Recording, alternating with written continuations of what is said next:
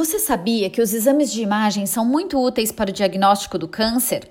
A tomografia computadorizada, por exemplo, vem sendo utilizada para este fim desde os anos 1970.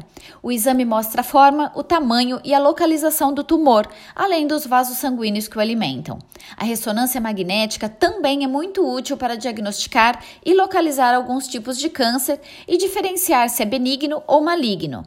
Já a mamografia, um dos exames de imagem mais conhecidos, pode detectar câncer em seus estágios iniciais.